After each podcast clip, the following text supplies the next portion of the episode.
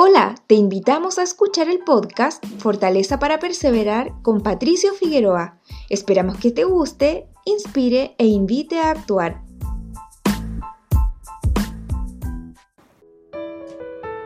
Caín fue el primero en caer en la amargura al experimentar sentimientos de frustración, resentimiento y tristeza, donde la amargura y la malicia le corrompieron el corazón.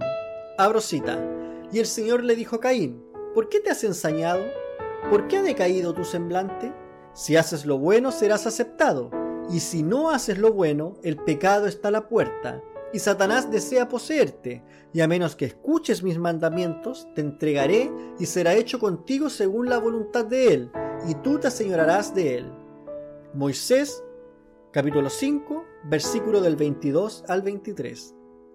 Asimismo, podemos encontrar muchos ejemplos en las escrituras donde se encuentra el odio y el resentimiento hacia otros. Por ejemplo, Lemán y Lemuel contra Nefi, Saúl contra David, Jacob contra su hermano José, etc.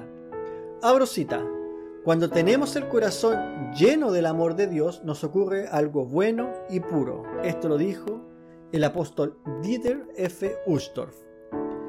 Debes permitir que el amor de Dios dirija no solo tu mente, sino también tus emociones. De esa manera, el amor de Dios llenará tu corazón y te será mucho más fácil amar a los demás con el amor puro de Cristo. Y de este modo, la amargura, el resentimiento, la envidia se disiparán ante el resplandeciente amor de Dios. Juzgar y guardar rencor produce un efecto dañino en la vida de las personas, que finalmente trae consecuencias destructivas. Es por eso que dependemos de Jesucristo, ya que por medio de Él viene la salvación. Sin embargo, debes arrepentirte para encontrar la remisión de tus pecados y al estar dispuesto de igual manera a perdonar a otros.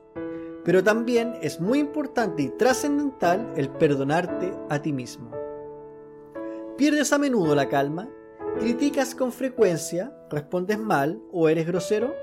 Es muy probable que lo que sale de tu boca sea simplemente una extensión de la amargura que se alberga en tu corazón.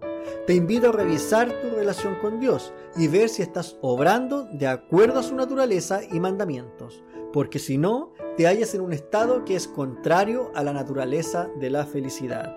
Veas en Alma, capítulo 41, versículo 11.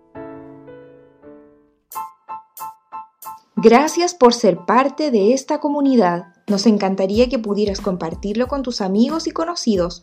Puedes suscribirte, calificarnos y dejarnos un comentario en cualquier plataforma que nos estés escuchando. Si deseas escribirnos, lo puedes hacer a hola@soypatriciofigueroa.com. Gracias una vez más por ser parte de Fortaleza para Perseverar con Patricio Figueroa.